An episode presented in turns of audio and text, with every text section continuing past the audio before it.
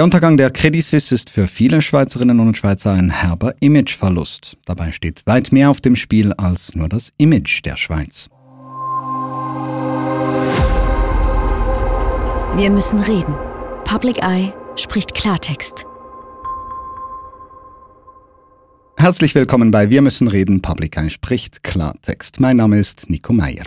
Ja, die Credit Suisse, die hat sich in die Arme der UBS gerettet, doch diese neue Riesenbank, die wird von einigen nicht nur als too big to fail, also zu groß zum Scheitern beurteilt, sondern teilweise sagen auch Expertinnen und Experten, sie sei too big to rescue, also zu groß, um gerettet zu werden. Bei mir im Studio ist jetzt Stefan Leins, Juniorprofessor für Ethnologie mit Schwerpunkt Kulturen der Ökonomie an der Uni Konstanz und Autor des Buches Stories of Capitalism Inside the Role of Financial Analysts, also Geschichten des Kapitalismus in der Rolle der Finanzanalysten. Herzlich willkommen, Stefan. Vielen Dank für die Einladung. Ähm, ja, gleich als erstes die Frage, ist denn diese neue Riesen-UBS wirklich too big to rescue? Ja, ich glaube, das ist sie. Ähm, wir haben jetzt, also wir hatten ja vorher schon zwei riesige Banken. Jetzt wird es eine noch größere Bank.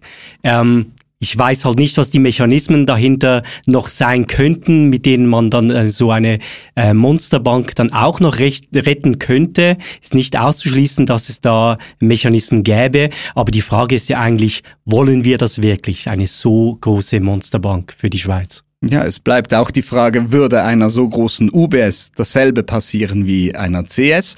Was vielleicht nicht ganz ausgeschlossen ist, was man denn überhaupt noch tun könnte. Wie könnte man reagieren, oder? Ja, absolut. Also du sagst jetzt nicht ganz ausgeschlossen. Ich glaube, die Geschichte zeigt einfach, es ist relativ plausibel. Also wir müssen damit rechnen. Äh, Krisen sind dem Kapitalismus inhärent, gerade in einem finanzialisierten Kapitalismus. Also dass irgendwann irgendwas wieder passiert, was dieses Unternehmen äh, an den Abgrund äh, bringen wird, das ist eigentlich gesichert. Aber was würde so etwas für die Schweiz bedeuten? Für die Schweiz wäre es natürlich ein, eine Katastrophe. Also ich finde, was äh, 2008 mit der UBS schon passiert ist, ist eigentlich eine Katastrophe. Was jetzt mit der Credit Suisse passiert, ist eine Katastrophe. Und auch das Weitere, es wäre eine noch etwas größere Katastrophe. Ja, und es gab zwischen 2008 und dem Fall der Credit Suisse, es gab diese Vorbereitungen. Da wurde viel gemacht auf verschiedenen Ebenen. Äh, was heißt das denn jetzt nun in der Vorbereitung auch für diese neue Großbank, diese Riesen-UBS? Was kann sie tun?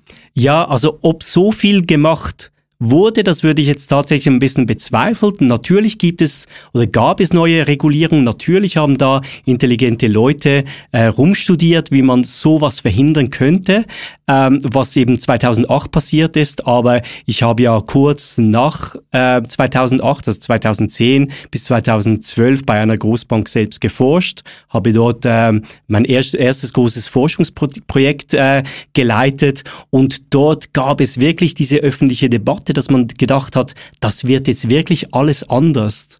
Und wenn wir jetzt gucken, äh, müssen wir leider sagen, dass so anders ist es halt nicht. Und das zeigte sich jetzt äh, auch in diesem Fall Credit Suisse. Wo liegt denn dieser Unterschied, wenn man damals gedacht hat, doch, jetzt ist dieser Veränderungswille da. Warum ist das nicht passiert? Ja, ich glaube, das Problem ist, sobald sich die Dinge ein bisschen normalisieren, dann äh, denken die Leute oder viele Leute, dass man eben irgendwie geht's ja schon weiter und dann macht man, dann hält man sich quasi gerne an die, an die alten Rezepte. Das ist die eine Sache. Die andere Sache ist natürlich, das sind global agierende, sehr einflussreiche Akteure, äh, die natürlich über Lobbyismus, ähm, über wirtschaftliche Macht, aber auch politische Macht eben die Institutionen gerade in der Schweiz sehr stark beeinflussen können, die eben kein Interesse daran haben, dass sich so viel ändert.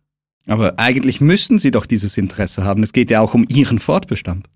Ja, das stimmt, aber da muss man vielleicht wirklich ein bisschen in die Banken reinsehen, um zu gucken, wie diese Institutionen funktionieren. Ähm, als ich in meiner Forschung war, und das ist mittlerweile immer noch so, also so gute BankmanagerInnen, äh, die haben eine Durchschnittszeit von vier bis sechs Jahre, wo sie bei einer Institution sind. Also natürlich gibt es da Ausnahmen, aber die wechseln tatsächlich oft ähm, äh, die, die, die Banken, die Institutionen, in denen sie arbeiten. Ähm, auch da ist es so ein relativ äh, ähm, starker, äh, starke Marktlogik, die da, äh, die da spielt und man geht dann eben vielleicht wieder zu Konkurrentin und so weiter. Ähm, und das ist eben ein Problem. Also man findet in diesen Institutionen wenige Leute, die sagen, ich identifiziere mich zu 100 Prozent mit diesem Unternehmen. Nein, die sind dort, die tun ihre Arbeit, aber die langfristigen Risiken, ähm, äh, über die machen sich die wenigsten Leute in, in Banken oder auch anderen äh, globalen Unternehmen eigentlich äh, Gedanken. Aber wenn wir von diesen alten Rezepten sprechen, was waren denn das für Rezepte und vielleicht auch, wie müssten denn neue und bessere Rezepte aussehen? Also nach 2008, das war die Subprime-Krise, da wurde in diesem Zuge, musste ja auch die UBS gerettet werden, staatlich. Dort gab es eine sehr starke Diskussion um die Rolle von Risikomanagement, gerade im Investmentbanking. Und das ist dann in den Folgejahren ein bisschen aus dem Fokus geraten. Äh, man hat dann auf Eigenkapital äh, fokussiert, Liquidität ähm, fokussiert. Das ist jetzt etwas, was ich gezeigt habe, äh, war jetzt im konkreten Fall, also jetzt äh, im, im aktuellen Fall, ähm, gar nicht so oder weniger relevant äh, äh, zumindest. Aber das Schöne ist in dem Sinne, dass diese, diese, diese, diese äh, Diskussion um, um, um Risiko Risikomanagement einigermaßen oder so ein bisschen wieder jetzt zurückkommt. Sie kommt zurück zum Beispiel in der Form von einem Trennbankensystem, das diskutiert wird. Ähm, das Abspalten eines Investmentbankings, ist das das oder was versteht man darunter? Ja, genau. Also ich meine, das Trennbankensystem ist letztendlich einfach die Vorstellung, was man historisch auch lange hatte. Gerade in den USA gab es das lange, äh, große Zeit des äh, 20. Jahrhunderts, dass eben Investmentbanking und privates, also Geschäftsbanken, damit meinen wir zum Beispiel alltägliche Transaktionen oder Sparkonto, äh, dass das eigentlich getrennt, institutionell getrennt sein musste. Ähm, das ist wahrscheinlich nicht die Lösung für alles. Es wäre aber schon ein wichtiger Schritt dahingehend, um einfach diese riesige Institution, also äh, die, die, die, die, die, die kommende UBS, die jetzt im, im, im, am Entstehen ist, einfach äh, runterzubrechen, um die einzelnen Einheiten auch kontrollierbarer machen, äh, zu machen und auch äh, stärker äh, zu, zu schauen, wo sind die Verantwortlichkeiten, oder? Weil diese zwei Großbanken, dann jetzt äh, bald nur noch eine oder jetzt schon nur noch eine, äh, die haben in dem Sinne das Problem, dass sie Universalbanken sind. Also die tun so viele Dinge, wirklich könnte dir niemals im, in einem Satz sagen, was die tun, weil das einfach gar nicht möglich ist. Die machen, die haben Sparkonti, die, die, ähm, die, die, die, die regeln den Zahlungsverkehr, die äh, geben Hypotheken raus, die agieren an Währungsmärkten, die helfen Firmen dabei, an die Börse zu kommen, die investieren in Hedgefonds und so weiter. Also es sind so viele Bereiche, äh, die die abdenken in ihren Tätigkeiten und alle alles quasi unter einem Brand. Und das ist schon ein Problem. Also wenn man das quasi in einzelne äh, Einheiten zerstückeln könnte, dann hätte man äh, die Möglichkeit, da einfach anzusetzen und dann auch, wenn irgendetwas schief läuft, also einerseits äh, verringert man dann die Chance der Systemrelevanz, dass man sagt, okay, wenn irgendetwas passiert, sind nicht zwangsläufig alle betroffen. Auf der anderen Seite kann man äh, dann wirklich eher über Verantwortlichkeiten äh, sprechen. Aber gerade als Schweiz zum Beispiel müssen wir uns ja auch diese Gedanken stellen, weil eine Credit Suisse konnte jetzt durch die UBS gerettet werden. Eine zweite Rettung scheint eben offenbar nicht machbar, nicht möglich. Was müssen wir denn in der Schweiz leisten können, dass, dass so irgendetwas überhaupt funktionieren kann? Oder was müsste da passieren aus der Sicht der Schweiz? Ja klar, also eben als Schweiz oder beziehungsweise die politischen AkteurInnen in der Schweiz, die müssen sich eben diese Frage dezidiert stellen. Also was können wir jetzt tun, um in 10, 15, 20 oder vielleicht auch fünf Jahren nicht wieder am gleichen Punkt zu sein? Und da, glaube ich, ist eine zentrale Sache, ist wirklich die Frage der Verantwortung. Also Leute, die jetzt in den letzten Jahren jetzt bei der Credit Suisse am, am Drücker waren und diese Dinge, diese Dinge so beeinflusst haben oder, oder Entscheidungen getroffen haben, die können für das ja nicht haftbar gemacht werden oder kaum haftbar gemacht werden. Und das muss sich ändern. Also diese Leute müssen quasi haftbar gemacht werden für Entscheidungen, die sie treffen. Anders funktioniert es nicht. Sonst sind die Leute schon längst wieder über den Berg. Sie haben ihre Bonis gekriegt, sie haben gute Löhne gekriegt, sie haben quasi die Welle mitgeritten, davon profitiert und sind dann wieder weg. Nun kann man aber vielleicht auch argumentieren und sagen, gut, wenn die Schweiz nun das als Vorgabe setzt und international hat man diese Vorgaben nicht, können denn Schweizer Banken überhaupt so noch existieren? Ja, das ist so, das ist ein klassisches Schweizer Argument, oder? Mhm. Dann gehen alle nach Singapur. Äh, war ja auch ein schönes Argument, also schön in Anführungsschlusszeichen, während der Konzernverantwortungsinitiative, wo man gesagt hat, ja, die Schweiz wäre dann nicht mehr konkurrenzfähig. Jetzt sind wir ähm, paar Jahre nach der Abstimmung sind wir an einem Punkt, wo die EU-weit eigentlich ein, quasi eine, ein, ein, ein, ein Mechanismus oder ein Regelwerk hat, das ähnlich wie die Konzernverantwortungsinitiative funktioniert und alle haben es außer die Schweiz, oder? Und das ist halt so ein Spiel, was die Schweiz sehr gerne tut. Natürlich könnte die Schweiz, also man muss, muss ja das sehen, also wenn wir über die Schweiz sprechen, wir, wir sprechen ja nicht über irgendeinen marginalen Player. Wir sprechen über die Nummer eins mit Abstand Deutschland globale Nummer eins der ähm, der Offshore-Vermögensverwaltung. Äh, wir sprechen, oder wenn wir jetzt von Rohstoffhandel sprechen, wir sprechen über den absoluten Nummer eins äh, Handelsplatz ähm, äh, für Rohstoffe. Natürlich könnte die Schweiz eine Führungsrolle übernehmen und Dinge auch implementieren, die andere nicht haben. Ich glaube nicht, dass das dem, äh, dem Sektor so schaden würde. Lassen wir den Rohstoffhandel mal noch beiseite und fokussieren nochmal auf die Banken. Wie sähe denn eine Bankenlandschaft der Schweiz aus, wenn man wirklich auch sagt, okay, man, man hat diese Learnings gemacht, man setzt die um. Was denkst du, was, was sind so Eckpfeiler, die da stehen müssten? Also die Schweiz darf ja, also für, für, für, meinen, für meinen Begriff zumindest, darf gerne ein Bankenland äh, bleiben im Sinne von, äh, dass da irgendwie Banken nach wie vor eine relevante Rolle spielen.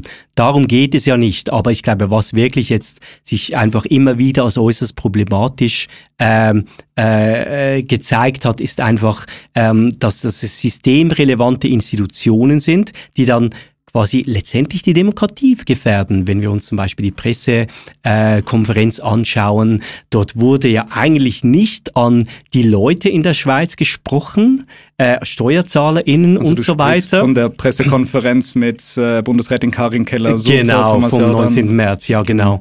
Ähm, sondern dort wurde eigentlich wirklich an den Markt kommuniziert. Also die, der, der Sinn der Kommunikation war quasi, dass man jetzt zuerst mal die Märkte beruhigt. Und da muss man sich schon fragen, also wollen wir das? Wollen wir eine Politik, die in erster Linie mal zu den Märkten spricht und dann in zweiter, in zweiter Linie äh, zu uns äh, spricht? Ja, auf jeden Fall. Und ich denke auch, diese Situation, die dazu geführt hat, mündet ja auch darin, dass dieses Vertrauen gefehlt hat. Das ist ja auch das, wo sehr viele Anlegerinnen und Anleger das Geld bei der Credit Suisse abgezogen haben, abgezügelt hat. Wie kommt so ein Vertrauensverlust denn überhaupt zustande? Wie kann so eine Situation passieren?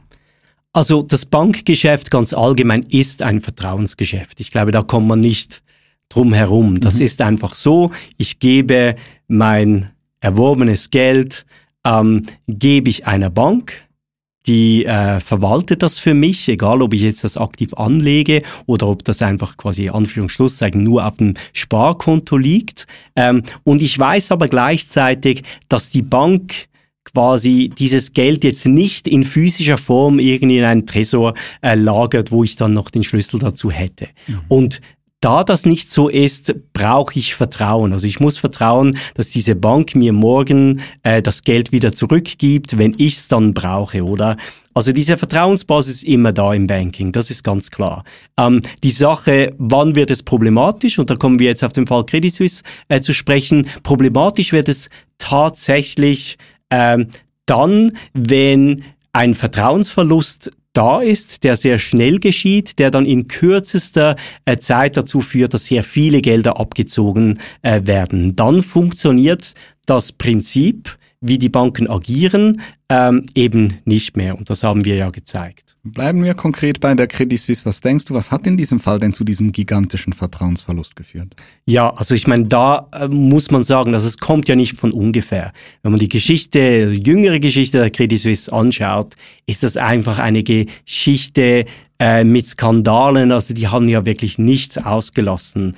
Äh, von äh, Skandalen in der Mitarbeiterinnenführung, also ich denke jetzt an Spionage, äh, Observationsskandal, dann äh, Sachen mit Hedgefonds, also investitionsbezogene äh, Skandale, teilweise sogar also Vorwurf der Marktmanipulation, jetzt im, im Währungskontext und so weiter.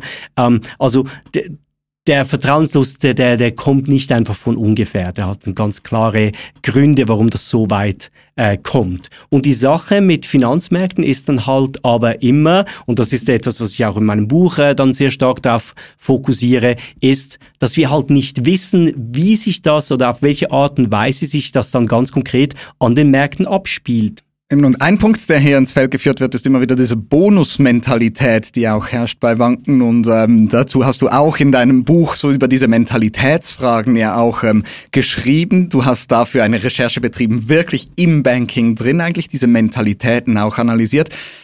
Was hast du dabei vorgefunden? Gibt es so diese klassische Banking-Bonusmentalität? Äh, ist, die ist die ein Ding?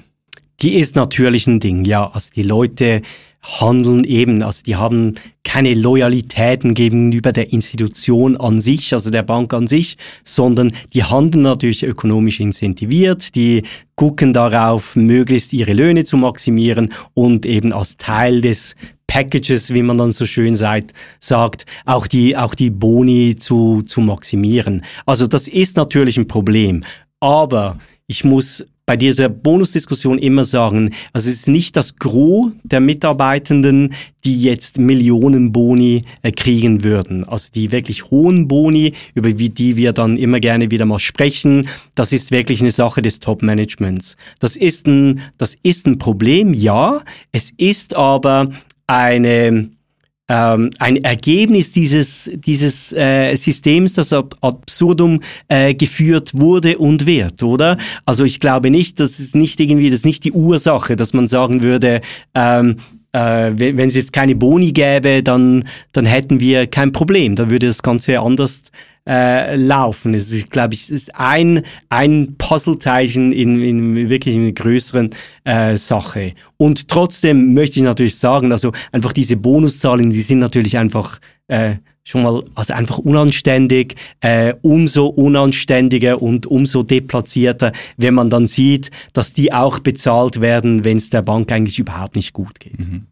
Etwas, was mich dennoch interessiert hat wo ich hellhörig geworden bin bei deiner Untersuchung, auch wirklich ähm, dieser gerade Finanzanalysten, dieser Mentalität ist, ich bin ja sehr, sehr schlecht in Mathematik, nicht wahr? Und für mich war so, Finanzanalyst ist immer Zahlen, Fakten, Excel-Tabellen kommen mir in den Sinn. Alles sehr, sehr, sehr rational. So sehr ist das gar nicht, so schreibst du. Ja, das versuche ich im Buch zu beschreiben. Also die Sache ist die, dass äh, selbst, dass sie, sie, sie können der beste Rechner, die beste Rechnerin sein. Ähm, Prognosen über zukünftige Markt, äh, Finanzmarktentwicklungen äh, zu machen, das ist sehr schwierig, weil wenn man gesicherte Daten hat, äh, Dinge, die jetzt in Zukunft kommen, zum Beispiel eine äh, Zinserhöhung, ähm, dann ist das Problem, dass es immer sehr schnell im Preis wieder reflektiert ist, mhm. weil all die anderen TeilnehmerInnen im Markt das ja das auch tun.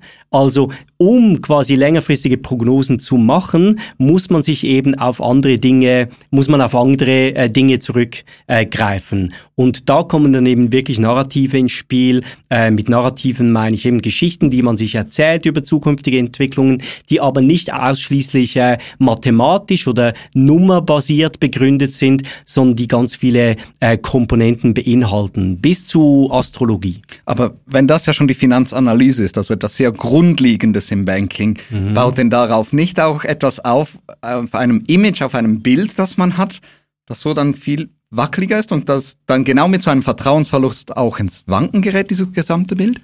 Klar, es hat natürlich einen Grund, warum du jetzt zum Beispiel bei der Finanzanalyse oder beim Banking im Allgemeinen in erster Linie ähm, an Zahlen denkst und, und, und, und, und an Rechnen. Das ist, ähm, das hat viel damit zu tun, dass es natürlich ein Image ist, was die globalen Finanzmärkte versucht haben, seit Jahren, Jahrzehnten zu prägen, und zwar aus einem ganz konkreten Grund. Man möchte, man wollte quasi äh, Finanzmarktpraktiken äh, aktiv sein am Finanzmarkt Markt irgendwie lösen von diesem Image der Spekulation oder von diesem Raum der Spekulation. Mhm. Und die Finanzanalyse oder viele andere Praktiken sind eben quasi auch unter anderem ein Versuch zu zeigen, hey, was wir hier machen, das ist eben nicht einfach wilde Spekulation, das ist Expertenwissen basiert, oder? Mhm, mh.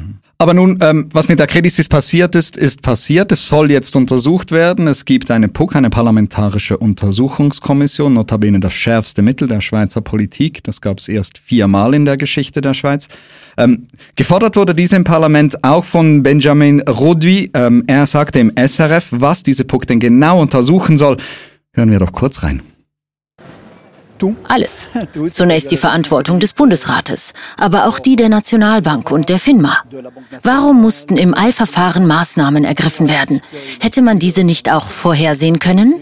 Ja, also alles müsse untersucht werden. Ähm, siehst du das auch so und was erwartest du von dieser PUC?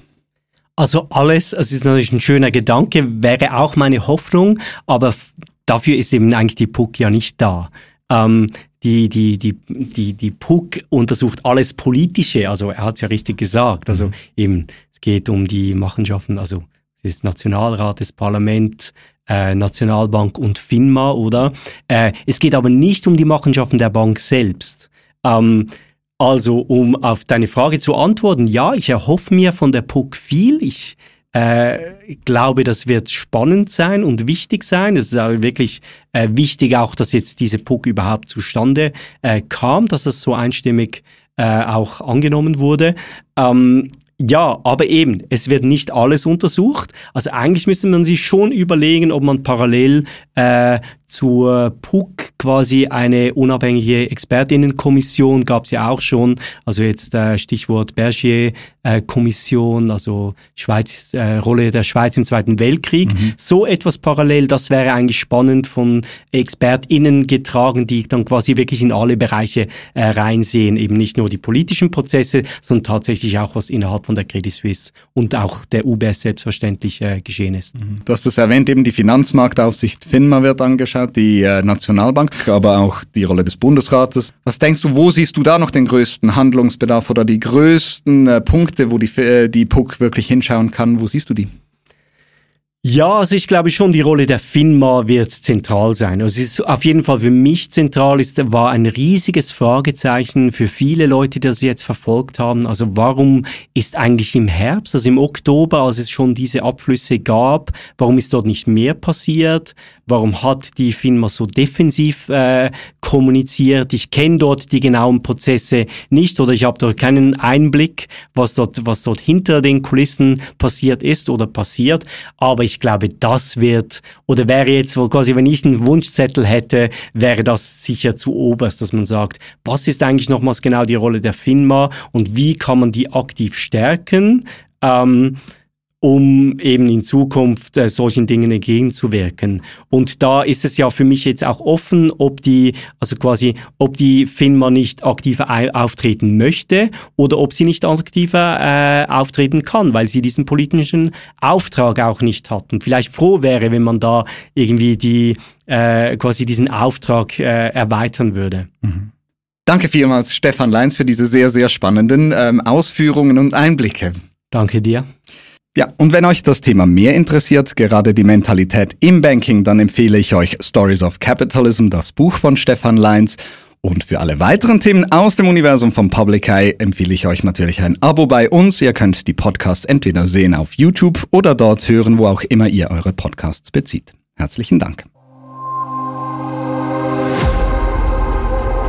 Wir müssen reden. Public Eye spricht Klartext.